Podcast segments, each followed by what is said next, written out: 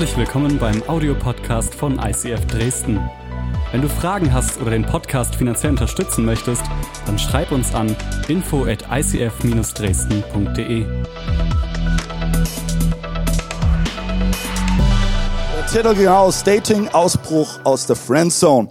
Wenn du jetzt eine Predigt erwartest, ähm, zehn Dating-Tipps vom Pastor, ähm, dann muss ich dich enttäuschen. ähm, ich glaube, ich bin nicht der allergrößte Experte für das romantischste Dating, aber ich glaube, wir können ein bisschen in die Bibel schauen und mal schauen, welche göttlichen Prinzipien wir in Bezug aufs Dating rausziehen können. Okay, seid ihr ready? Sehr gut. Wenn du Single bist, schreib dir alles mit. Okay? Mach dir Notizen, tätowier es dir als Arschgeweih, ist mir egal. Ähm, solltest du nicht vergessen, wenn du gerade eben in einer Beziehung bist, okay? Wer ist gerade ganz frisch verliebt und ganz frisch in einer Beziehung? Ha? Kommt, kommt.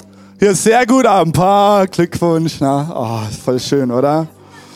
Die rosarote Brille. Man sieht keinen Makel an seinem Partner. Der ist perfekt. Ähm, mega cool. Du bist genau in der richtigen Season du kannst von Anfang an deine Beziehung auf göttliches Fundament stellen. Und alle, die jetzt verheiratet sind, ihr braucht euch nicht zurücklehnen, okay? Weil ich glaube, es ist so, so gut, egal, egal wie lange man schon verheiratet ist und man sagt, ja, wir, wir machen gar kein Dating. Erstmal würde ich darüber nachdenken. Also meine Frau und ich haben nach neun Jahren Ehe immer noch unsere Date Night. Immer noch. Jedes Mal, einmal in der Woche, haben wir Date Night. Jedes Mal, einmal in der Woche. Gute Formulierung, ne? Ähm, und äh, Du kannst dann auch mitschreiben und ich glaube, gerade in der Rückschau ist es gut, Dinge zu reflektieren und vielleicht auch Dinge aufzuarbeiten. Beziehungen sind auf der einen Seite ja die allerschönste Sache im Leben, oder? Dieser Moment, wenn du realisierst, du kannst dein Leben mit jemandem teilen, du kannst dein Leben mit jemandem verbringen. Und auf der anderen Seite ist es, glaube ich, eines der herausforderndsten sozialen Gefüge, die wir haben in unserem Leben.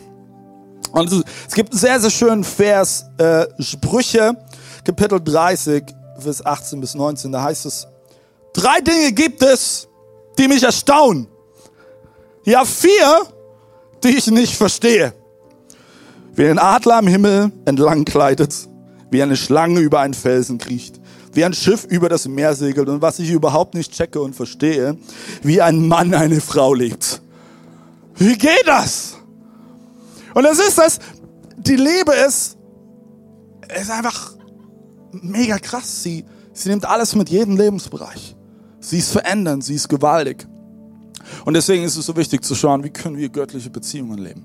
Und ich spreche jetzt ein Gebet und dann steigen wir ein. Jesus, ich danke dir, dass Beziehungen von dir geschaffen sind. Ich danke dir, dass du ein beziehungsorientierter Gott bist. Und Jesus, du siehst jedes einzelne Herz. Du siehst vielleicht auch gerade eben Ängste oder Zweifel in Bezug auf Beziehungen. Du siehst auch Verletzungen, die in Beziehungen passiert sind. Ich danke dir, Gott, dass du hier bist und mit deinem Geist eine Atmosphäre schaffst, wo jeder sich angenommen fühlt und wo eine Atmosphäre ist, wo du genau die Dinge ansprechen kannst in unserem Leben, wo wir Veränderung nötig haben, wo wir Freiheit brauchen. Amen. Vielen Dank, Jean-Philippe. War gut, oder? Jean-Philippe? Ich habe hab nicht, viele nennen ihn nur Johnny, aber ich habe ich hab gesagt, hey, nee, Jean-Philippe ist eigentlich sein richtiger Name. Bloß gesagt, man muss immer aufpassen, das muss richtig aussprechen. Jean, Jean-Philippe. Jean Philipp. Ne? okay, ich möchte dir zu Beginn eine Frage stellen. Eine alles entscheidende Frage und sie lautet, wie willst du Beziehungen leben? Das ist die allerwichtigste Frage, die wir zu Anfang klären müssen, denn sonst brauchen wir gar nicht erst weitergehen. Wie willst du Beziehungen leben? Das sind am Ende zwei Möglichkeiten. Du kannst Beziehungen leben, so wie es dein Umfeld, wie, wie es die Welt vorgibt. Ja, so, keine Ahnung, in drei Monaten drei Beziehungen, ähm, dann, keine Ahnung, One-Night-Stands und, keine Ahnung, man tut vielleicht total unüberlegt in Ehe starten und dann drei Monate später ist man wieder geschieden. Ne? Das, das mega coole ist, nur, nur by the way, die Scheidungsrate ist die letzten Jahre gesungen. Ist mega geil. Ich, ich freue mich mega, gebe Gott dafür die Ehre. Ähm, aber die, die Frage ist, okay, wie willst du Beziehungen leben? Willst du Beziehungen leben, so wie in deinem Umfeld oder nach göttlichen Prinzipien? Und super spannend ist, wir wollen ganz, ganz schnell in unserem Leben göttliche Ergebnisse sehen, oder? Ich möchte glücklich verheiratet sein. Ich möchte finanziell gesegnet sein. Ich möchte eine glückliche Familie haben. Meine Kinder hören immer auf mich und auch meine Frau. Weißt du, das Ding ist, wir wollen ganz, ganz oft göttliche Ergebnisse haben, aber was wir vollkommen außer Acht lassen, ist, du wirst niemals göttliche Ergebnisse erlangen in deinem Leben ohne göttliche Prinzipien. Weil es geht nur über göttliche Prinzipien. Spannend ist, die Bibel, die Bibel, die sagt nicht viel zum Daten. Okay? Wenn du mal in eine Bibelsuche eingibst, äh, Dating, wird nicht viele Bibelstellen geben. Eigentlich gar keine. Weil damals gab es nicht das Dating so, wie wir es heute erleben. Ja? Damals gab es arrangierte Ehen. Maria, ja, die Frau von Josef, die war in etwa 16 Jahre alt. Ja, und man wurde dann halt verlobt. Und wenn du verlobt warst, galtst du auch als verheiratet. Ganz, ganz spannend. Ja, heute leben wir das teilweise ganz, ganz anders. Ja, man kann auch zehn Jahre verlobt sein, bis man heiratet. Aber ich glaube dennoch, die Bibel hat einiges über Beziehung zu sagen und auch über Dating zu sagen. Und ich habe drei Punkte, die ich dir heute mitgeben will. Und der erste Punkt kannst du hier aufschreiben, zielführendes Kennenlernen. Wenn es darum geht, in eine Beziehung zu starten, erlebe ich immer wieder auch in Gesprächen mit Leuten, wir lassen Gott vollkommen außen vor. Und ein Motto, ja, okay, jetzt geht's ums Dating, da ist Gott jetzt mal nicht so der Experte. Und irgendwie so, okay, gut, wer hat uns denn zu Be Beziehungswesen geschaffen? Wer war es denn? Gott. Und ich möchte zu Beginn dich einladen, hey, wenn du dich gerade eben nach einem Partner sehnst, ja, wir haben vor, vor ein paar Minuten haben wir dafür gebetet, im Gebetsmoment, bezieh Gott mit ein. Bezieh Gott mit ein. Sei konkret. Also Gott, ne, blonde Haare und wohlgebaut und, ne, also, ja, selbst das kannst du Gott mitteilen. Weißt du was? Äh, ich war zwischen 17 und 18 Jahre alt und meine Geschwister, ich habe noch zwei, zwei Geschwister, die sind aus dem Haus rausgegangen, ich war alleine im Elternhaus und ich habe mich einzeln gefühlt. Und auf einmal habe ich in mir drin diese Sehnsucht gehabt nach einem Partner, nach einer Freundin. Ich wollte jemanden haben, mit dem ich mein Leben teilen kann. Und ich habe, was habe ich gemacht? Ich habe einfach angefangen zu beten. Ich gesagt, okay, Gott, ich sehne mich danach. Und danach kam meine Wunschliste. so und so, so und so stelle ich mir vor. Das bitte nicht, ja. Und, und ich habe Gott einfach mit einbezogen. Kurze Zeit später bin ich mit Jechi zusammengekommen, meiner heutigen Frau. Und das Spannende war, wir haben im Nachhinein herausgefunden, dass Jechi zur gleichen Zeit auch angefangen hat zu beten für einen Partner. Warum erzähle ich dir das? Nicht um mich ins Rampenlicht zu stellen, sondern um dich zu ermutigen, hey, bezieh doch Gott mit ein in deine Sehnsüchte und Wünsche, auch in Bezug auf den Partner. Ich möchte dir die Bibelstelle vorlesen, die es in sich hat. 1. Korinther Kapitel 7, 32 bis 34. Ich möchte, dass ihr euch keine unnötigen Sorgen machen müsst. Der Unverheiratete sorgt sich um die Angelegenheiten des Herrn, wie er dem Herrn gefallen kann. Der Verheiratete sorgt sich um die Angelegenheiten der Welt, wie er der Frau gefallen kann. Und so zieht er sie nach beiden Seiten. Ebenso ist es mit der alleinstehenden oder noch ledigen Frau. Sie sorgt sich um die Angelegenheiten des Herrn, dass sie mit Körper und Geist für ihn da ist. Die verheiratete Frau aber sorgt sich um die Angelegenheiten der Welt, wie sie ihren Mann gefallen kann. Ich sage, das ist zu eurem Besten und ich sage das zu eurem Besten und nicht, um euch eine Schlinge um den Hals zu legen. Ihr sollt vielmehr mit allen Anstand leben und ohne Ablenkung treu für den Herrn da sein können. Okay, also sollen wir alle Single bleiben, oder? Das ist das Beste. Dann sind wir nicht abgelenkt. Nee, nee, nee, nee. Ich glaube, die Bibelstelle sagt etwas anderes. Wenn du in eine Beziehung steigst, sollst du dich immer fragen, lenkt dich deine Beziehung so sehr ab, dass du am Ende dich von Gott entfernst? Das ist eine ganz spannende Frage. Ich habe es so oft schon erlebt dass Leute zusammengekommen sind mit jemandem, huh, verliebt und vier Monate später waren sie nicht mehr Christ. Sie haben Gott den Rücken zugedreht. Und das sage ich nicht, um die Angst zu machen, aber ich sage es dir, hey, was ist deine Priorität? Was ist deine Priorität? Was ist deine Priorität? Und ich weiß, natürlich, wenn man verliebt ist, ne, ist doch klar, wenn du verliebt bist, dann hast du nur noch Augen für den einen Partner. Ich kann mich noch gut erinnern, ich hatte in der 11. Klasse, äh, hatte ich einen mega, mega guten Schnitt ja, in der Schule. Obwohl ich jetzt nie der Streber war. Ich habe immer das Nötige gemacht, aber das habe ich auch gemacht. Und ich hatte einen richtig guten Schnitt, obwohl ich in den Sommerferien davor einen Bandscheibenvorfall hatte und in, insgesamt fast ein ganzes halbes Schuljahr in der Schule fehlte. In der 12. Klasse ging mein Schnitt auf einmal nach unten. Ich verrate dir warum. Ich habe Yeshi kennengelernt. Sie kennengelernt, bis sie kennengelernt. Wir waren, waren die ganze Zeit schon in einer Kirche, aber ne, wir haben uns halt ineinander verliebt. Und auf einmal, whoop, troppte der Schnitt und du äh, hast gemerkt, dein Fokus ist ganz woanders. Und das ist auch normal, das gehört dazu. Aber du solltest niemals den Fokus von Gott nehmen. Wenn du, wenn du realisierst, dass dein Partner dich am Ende von Gott wegbringt, lass die Finger davon. Und das mag jetzt vielleicht krass für dich klingen. Aber deine Sehnsucht nach Gott sollte immer höher sein und größer sein als die Sehnsucht nach einer Beziehung. Weil er ist das Fundament. Schreib dir auf, du bist bereit zum Daten, wenn du gelernt hast, Single zu sein. Weil weißt du, was das Problem ist sonst? Du bringst deine ganzen Probleme mit in die Beziehung. Alles. Wenn du mehr darüber wissen willst, hör dir die erste Predigt an von unserer Serie. Kannst du im Podcast nachhören. Das nächste, was du dir aufschreiben kannst, ist, du brauchst Klarheit darüber, was du suchst. Und damit sind nicht nur Äußerlichkeiten gemeint, sondern welche Werte. Welche Werte möchtest du bei deinem Partner sehen?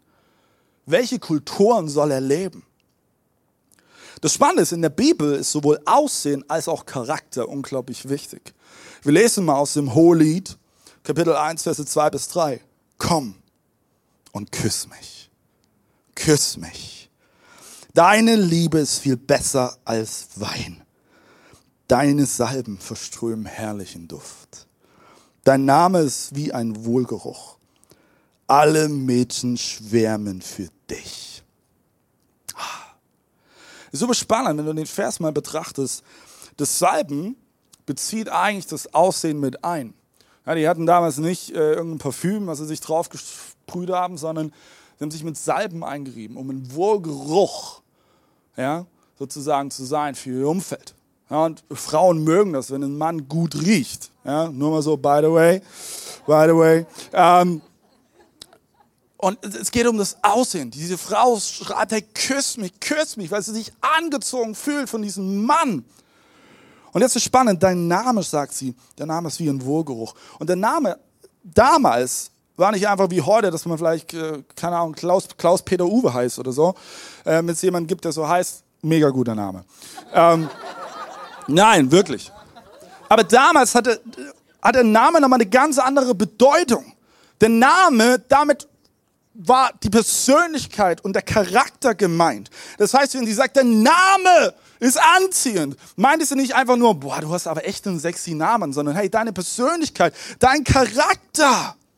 Beides spielt nämlich eine wichtige Rolle. Und dennoch glaube ich, natürlich ist das Aussehen auch wichtig, aber dein Fokus sollte auf den Charakter liegen. Und Charakter entdeckst du immer erst mit der Zeit. Das Aussehen siehst du relativ schnell. Ja, ist ja klar. Aber das Problem ist, die Hülle die veraltert irgendwann. Aber der Charakter, der bleibt. Wenn du, wenn du denkst, boah, boah, wow, der hat so einen richtigen Pfirsich hindern, ja. Irgendwann wird sich das ändern. Aber der Charakter bleibt. Hey, wir sind Familie. Ich hoffe, es ist okay, wenn ich so offen drüber rede. Aber sind wir doch mal ehrlich. weißt du, natürlich ist das Aussehen wichtig. Natürlich will, wollte ich immer eine hübsche Frau haben, die ich abbekommen habe. Ich habe die schönste Frau der Kirche abbekommen. Ähm, das war immer mein Gebet. Ähm, aber dennoch, hey, wenn, der, wenn, wenn du nicht mal den Fokus auf den Charakter hast und sagst, oh, der Charakter ist vollkommen egal, ist mir alles egal. Hey, irgendwann wird es dir auf die Füße fallen, weil die Hülle altert. Yes. Es ist so. Es ist so.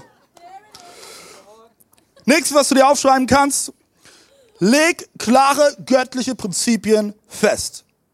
Wenn du ein Date hast, okay, stell dir doch mal die Frage, bringt die Person oder das Date Gott die Ehre. Ah, das soll doch jetzt nicht im Fokus stehen, weißt du, du musst erstmal kennenlernen. Natürlich muss es im Fokus stehen. Wenn die Glaube wichtig ist, wenn Gott deine Priorität ist in deinem Leben, dann soll das von Anfang an eine Rolle spielen. 2. Korinther 6, Vers 14. Macht nicht gemeinsame Sache mit Menschen, die nicht an Christus glauben und daher andere Ziele verfolgen als ihr. Ah, okay, wir sollen uns also komplett fernhalten von den Leuten. Nein. So, lass uns mal ein bisschen weiterlesen. Es heißt nämlich, oder haben Gerechtigkeit und Gesetzlosigkeit irgendetwas miteinander zu schaffen? Gibt es irgendeine Gemeinsamkeit zwischen Licht und Finsternis? Du musst dich fragen, was möchtest du in der anderen Person sehen? Was willst du in dieser anderen Person sehen? Und dann erlebe ich immer wieder diese Gespräche. Ja, also er, kennt Gott noch nicht oder sie kennt Gott noch nicht. Aber ich, ich, irgendwann wird es, wird schon passieren. Ich, ich möchte dir einen guten Rat geben. Ich habe das selber bei meiner Schwester erlebt. Ihr Mann war am Anfang auch nicht gläubig. Und ähm, er, er, hat zum Glauben gefunden, hat Jesus sein Leben gegeben. Aber es ist mega viel Arbeit. Ja. Weil du wirst am Anfang alles alleine tragen müssen. Alles alleine. Und du musst dir die ernsthafte Frage stellen, wenn du diese Reise beginnen möchtest, hast du die Kraft dazu? Ja. Gehst du den Marathon bis zum Ende? Stell dir ernsthaft die Frage. Weißt du, daten hat immer das Ziel, kennenzulernen. Und kennenlernen braucht Zeit. Kennenlernen braucht Zeit. Und ich erlebe es immer wieder, wie, wir nehmen uns gar nicht mehr die Zeit, uns kennenzulernen. Weil sofort ist das Körperliche im Mittelpunkt. Aber hey, wenn du gerade in einer Beziehung bist, kennst du deinen Partner? Kennst du deinen Partner? Was liebt er? Was brauchst du ihn nie zum Essen auftischen, weil du weißt, dass er es nicht ist? Was ist es? Kennst du ihn? Oder bist du nur auf das Körperliche fixiert? Ja, ich bin halt mit dir zusammen, weil sie geil aussieht. Wow. Wow. Und meine lieben Frauen, weißt du, ich möchte euch bitten, geht nicht mit der Klischee-Vorstellung ran, dass jedes Date wie in einem Hollywood-Streifen aussieht. Und jetzt, jetzt verrate ich etwas. Ich glaube zutiefst, Liebesfilme sind Pornos für Frauen. Hat er das gesagt? Hat er das gesagt? Oh nein! Ich verrate dir warum. Weil Liebesfilme sind eine realitätsferne Wirklichkeit. Anderthalb Stunden. Aber am Ende hat es nichts mit dem wahren Leben zu tun. Und jetzt, liebe Männer, ihr braucht nicht denken, dass ihr nicht dran seid. Und ich rede auch zu mir. Hey, lasst uns doch mal wieder anfangen, Herzen zu erobern von einer Frau. Du hast Interesse an einer Frau? Okay, come on, dann krieg deinen Hintern hoch und erobere sie. Gewinne ihr Herz.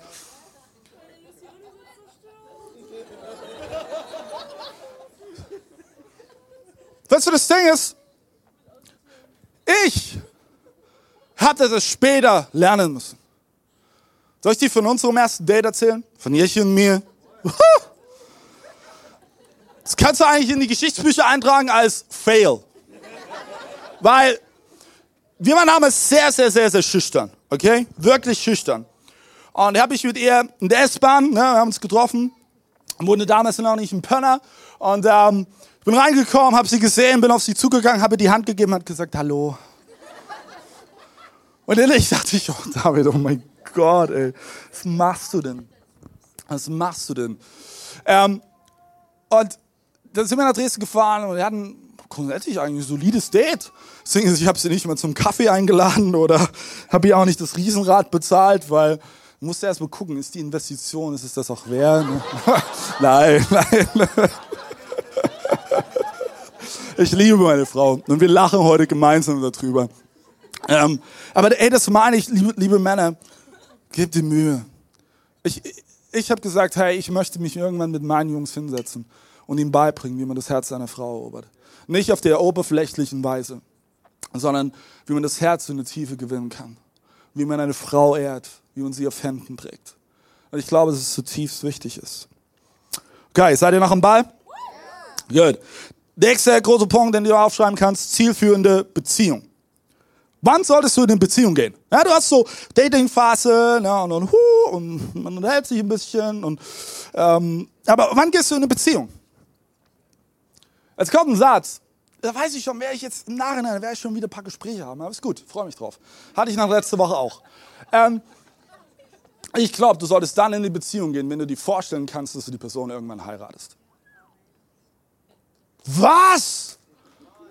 Nee, also, das, ist jetzt echt oldschool. Ich meine, es ist ja vollkommen normal, dass man übers Jahr verteilt erstmal mehrere Beziehungen hat. Man muss sich ausprobieren, man muss wissen, okay, welchen Typ stehe ich und welchen Typ stehe ich nicht. Und vollkommener Schwachsinn. Wenn du von Anfang an nicht das richtige Fundament baust, wird irgendwann das Kartenhaus einfallen. Weißt du, wenn du dich jeden hingibst, ist es, als ob du jeden in deinen Apfel reinbeißen lässt. Und am Ende hast du nur noch einen Apfelkrebs da. Richtig sexy. Dann leg mal einen Apfelkrebs im Supermarkt in die Obstschale rein. Mal gucken, wie viele zugreifen und ihn kaufen wollen. Weißt du, sei weise, wen du in deinen Apfel beißen lässt. Römer 12, Vers 2 heißt es, und richtet euch nicht nach den Maßstäben dieser Welt, sondern lasst die Art und Weise, wie ihr denkt, von Gott erneuern und euch dadurch umgestalten, sodass ihr prüfen könnt, ob es Gottes Wille ist, ob es gut ist, ob es Gott gefallen würde und ob es zum Ziel führt. Hey, das zeigt wieder mal Beziehung. Wenn du eine Beziehung starten willst, du brauchst das Recht Gottes. Du brauchst Gottes Perspektive, du brauchst Gottes Führung, du brauchst Gottes Leitung, damit du unterscheiden kannst, okay, ist etwas Gottes Wille und führt das am Ende zum Ziel. Denn wenn es nicht zum Ziel führt, wird es automatisch zu einer Verletzung führen. Und wie viele Menschen habe ich schon erlebt, die so tief verletzt sind, dass sie sich nicht mehr eine Beziehung öffnen, weil sie Angst haben, wieder verletzt zu werden. Angst davor, dass es wieder passiert. Weißt du, ich glaube, der Schlüssel ist, dass wenn du eine Beziehung startest, dass du Momente auf eurer gemeinsamen Reise schaffst, wo ihr gemeinsam entdecken könnt, wie verhaltet ihr euch gegenseitig. Passt ihr zueinander? Weil das eine ist, ist es, sich in jemanden zu verlieben.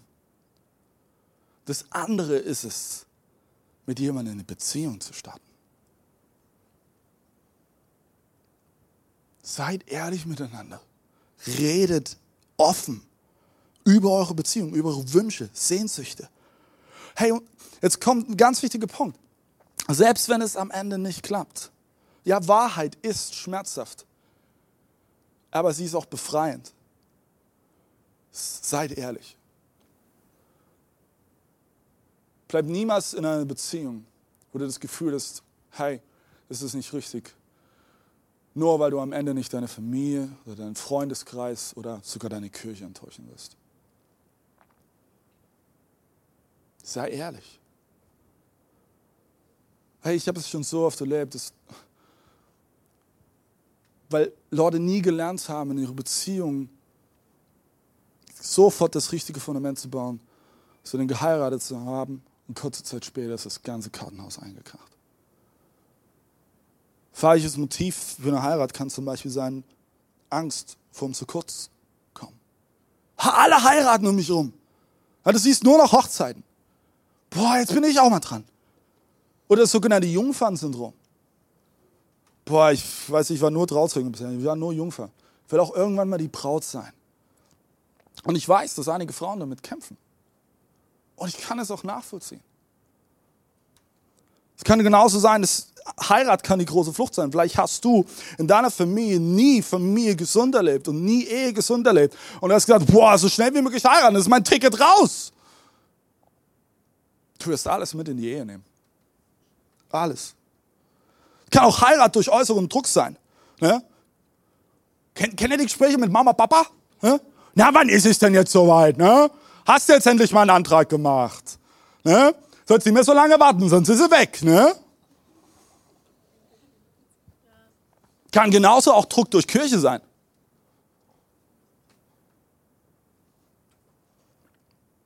Aber es kann auch das falsche Motiv sein, wenn du heiratest, dass du deine eigenen Bedürfnisse erfüllen wirst.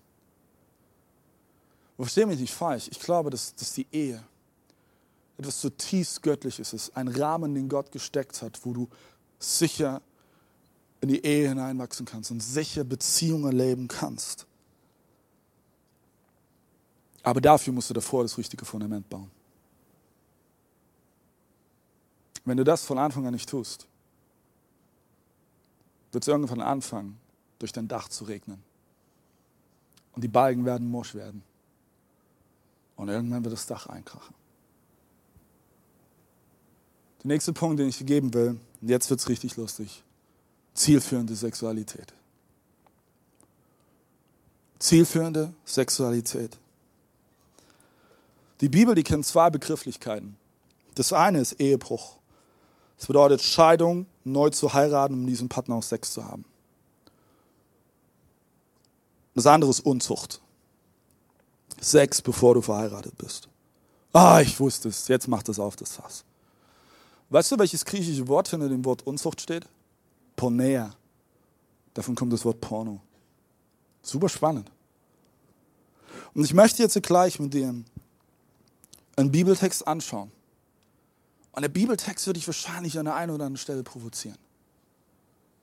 Vielleicht wirst du ihn auch gar nicht hören. Aber ich möchte dich jetzt an diese Stelle einladen, dass du eine Entscheidung triffst. Okay, Gott, du heute zu mir reden wirst, hast du die Möglichkeit. Und glaub, mehr braucht es gar nicht. Lass uns mal lesen. 1. Korinther, Kapitel 6, Vers 12. Es fängt gut an. Da heißt es, alles steht mir frei. Yes. Gewusst, ich kann alles machen, was ich will. Aber nicht alles ist förderlich.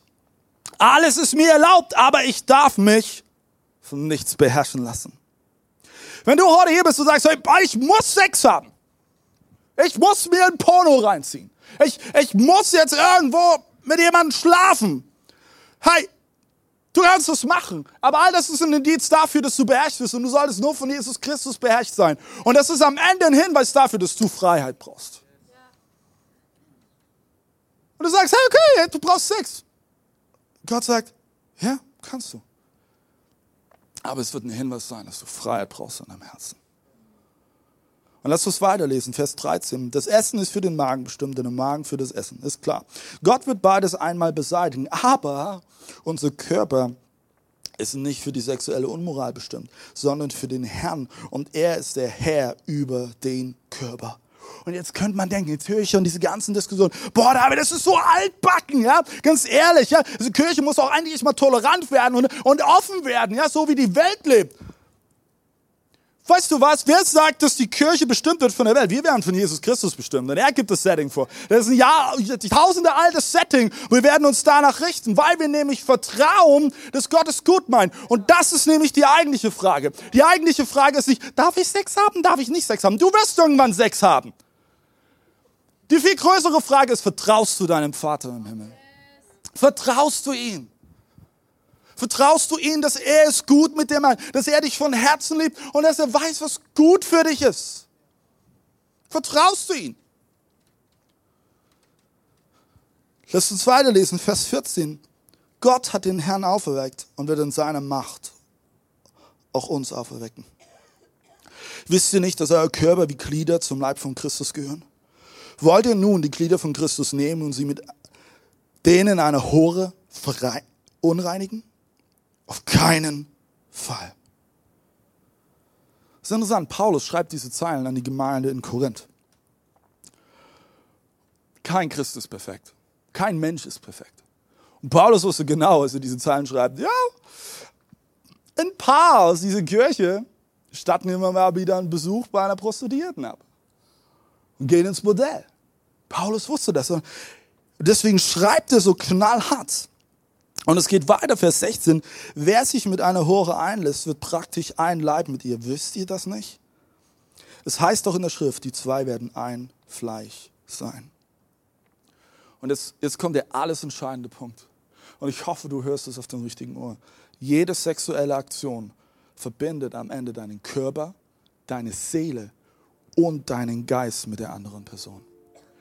Außerhalb des geschützten Rahmens der Ehe, die Gott gesetzt hat, ist es brandgefährlich. Es ist brandgefährlich. Denn du wirst mit dieser Person verbunden. Du gibst alles her. Alles.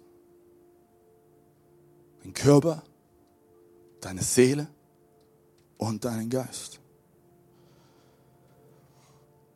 Und es heißt weiter in Vers 17, wer sich aber mit dem Herrn vereint, ist ein, ist ein Geist mit ihm. Flieht vor den sexuellen Sünden.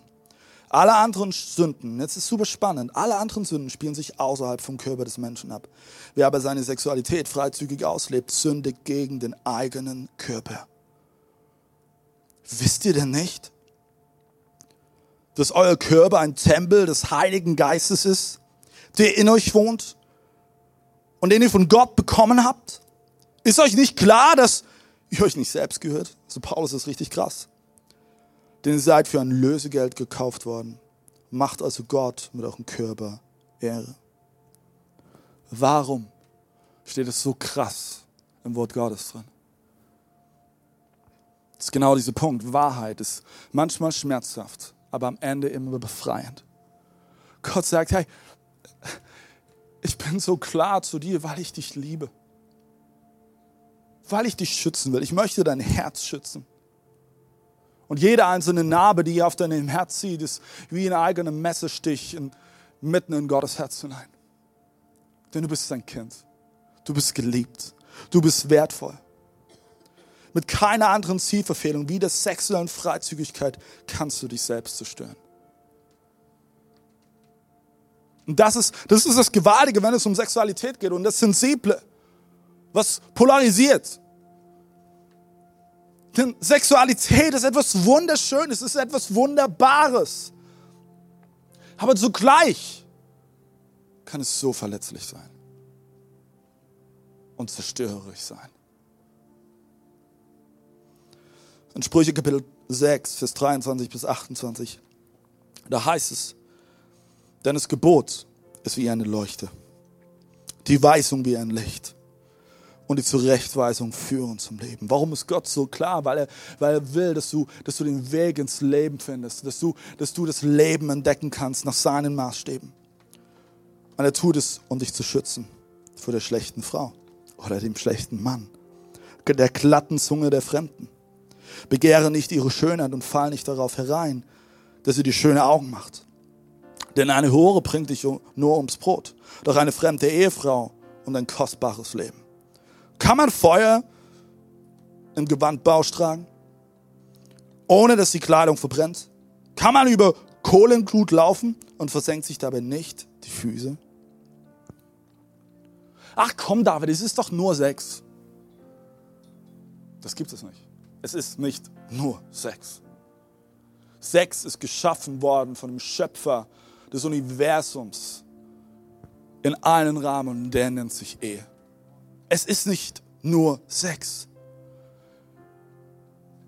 Wenn du mit dieser Person kleben willst, musst du auch mit ihr leben. Denn wenn du Sex hast, verbindest du dich mit dieser Person. Du wirst eins. Eins. Und je mehr Ex-Partner du hast, desto mehr wirst du an deinen Ex-Partnern kleben. Denn du wirst stetig vergleichen oh, das ist jetzt diesmal nicht so gut und boah, das war, das war bei ihm voll besser, das war bei ihr voll besser. Du wirst vergleichen. Du wirst stetig in der Vergangenheit kleben bleiben.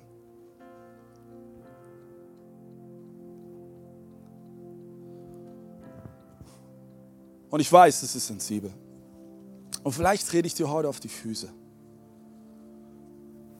Dann tut es mir leid, aber hey, es ist, es ist gewollt von mir.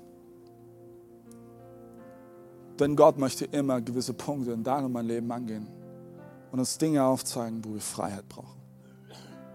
Die große Frage ist natürlich, okay, David, ne, wo fängt denn Sex an? Das sind jetzt die spannenden Fragen. Ne? Ja, David, wo fängt denn Sex an? Ich möchte dir etwas erzählen.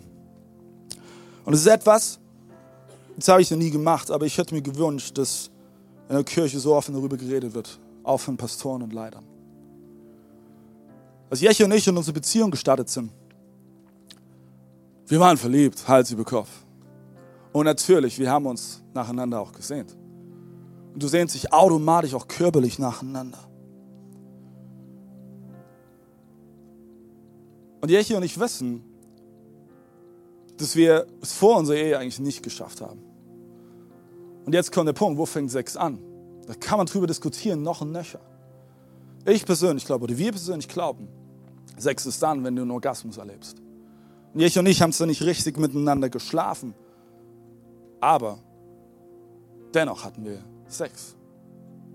Wir haben Orgasmus erlebt. Und weißt du was? Tief in uns im Inneren haben wir gemerkt, es tut uns nicht gut. Und es war immer wieder ein Prozess. Was hat mir gefallen? Ich gesagt, okay, Gott, es tut uns leid. Dann meine Matratze genommen, habe vor ihrer Tür geschlafen, ihrer Zimmertür Weil ich wusste, ey, wenn ich mit ihr in einem Raum bin, ab einem gewissen Punkt, hey, meine Sehnsucht ist zu groß. Und es ist ja auch, hey, grundsätzlich, hört ihr die Predigt von letzter Woche an, es ist was total Göttliches, sexuelle Sehnsucht und, und äh, sexuelles Empfinden auch zu haben. Und ja, ey, es war ein Kampf. Aber wir merkten, hey, jedes Mal, wenn wir aus diesem Rahmen herausgehen, etwas zerstört in uns drin. Etwas wird zerstört in uns drin. Und jetzt kommt der Punkt. Wenn du zu Gott gehst, egal mit was es ist, und du merkst, hey, du hast göttliche Ordnungen verlassen, die er gesetzt hat, erwartet dich keine Verurteilung. Nicht wie, wie es vielleicht du bei Menschen erlebt hast. Auch im Bereich Sexualität. Wo Menschen vielleicht verletzlich geworden sind und dich verurteilt haben. Bei Gott ist es anders. Denn er liebt dich. Hey, und Gott sehnt sich nichts mehr, als dass du ehrlich bist und dass du sagst, okay Gott, ich möchte mich entscheiden, nach göttlichen Ordnungen zu leben.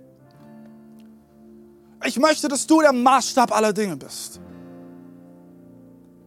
weil du sollst das Fundament sein. Weder Sexualität, weder die Beziehung selbst, nein, du allein. Du allein. Und Jeche und ich wussten, wir müssen uns immer wieder vor Gott bringen. Und vielleicht denkst du jetzt gerade, deine komplette Welt fällt zusammen. Du denkst, boah, das ist ja ein Pastor und selbst er hat es nicht geschafft. Ich verrate dir was. Es geht stetig um dein Herz. Wenn ich mit jemandem rede, und ich glaube, am Ende geht es Gott genauso um das, dann geht es, geht es mir um dein Herz. Siehst du, dass du vielleicht aus der göttlichen Ordnung rausgegangen bist? Und wirst du zurückkommen? Wir alle machen Fehler. Wir alle fallen. Wir alle sind nicht perfekt. Und das ist das Geile. Aber wir haben einen perfekten Vater, der uns von ganzem Herzen liebt. 1. Johannes 3, Vers 1. Seht doch, wie groß die Liebe ist, die der Vater uns schenkt. Denn wir dürfen uns nicht nur seine Kinder nennen. Wir sind es wirklich. Wir sind es wirklich. Ganz egal, mit welch, wie vielen Partnern du in der Kiste warst. Ganz egal, wie viele Pornos du dir reingezogen hast. Ganz egal, wie viele Menschen du in Beziehungen verletzt hast. Ganz egal, was für ein, tut mir leid, wenn ich so spreche, ein Arschloch du warst. Du bist Gottes Kind. Gott liebt dich. Und nichts, nichts kann dich von seiner väterlichen Liebe zu dir trennen. Nur du selbst. Er liebt dich. Ich möchte dir eine Frage stellen. Warum baut Gott wohl dein Beziehungshaus vom Fundament her? Weil er möchte, dass dein Beziehungshaus ein Leben lang hält. Er wünscht sich nichts mehr, als dass du göttliche Beziehungen, göttliche Sexualität erleben kannst. Hey, und grundsätzlich, wenn du das Gefühl hast, ich setze dich gerade unter Druck, ich möchte sagen, du kannst machen, was du willst. Denn Gott hat dir einen freien Willen gegeben. Deswegen ist es eine freie Beziehung. Aber ich möchte dich heute einladen. Und das ist alles, was ich tun will, dass du dich entscheidest, welches Fundament willst du bauen. Und vielleicht ist es heute diese Entscheidung, die du zum allerersten Mal triffst. Und vielleicht ist es aber eine Entscheidung, die du wieder treffen musst, weil du sagst, hey, ich muss zurückkommen. Zurück zu ihm.